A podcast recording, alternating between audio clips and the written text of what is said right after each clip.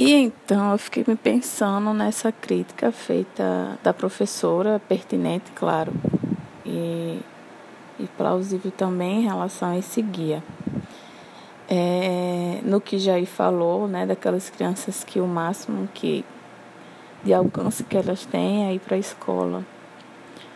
É, e naquele questionamento que você fez, que você pediu para a gente ficar pensando né, em relação a como fica o viver a infância, as brincadeiras e os processos de aprender neste cenário de pandemia, que traz consigo sofrimento psíquico,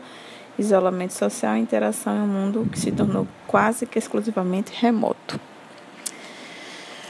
E eu fico assim, tentando responder esse questionamento,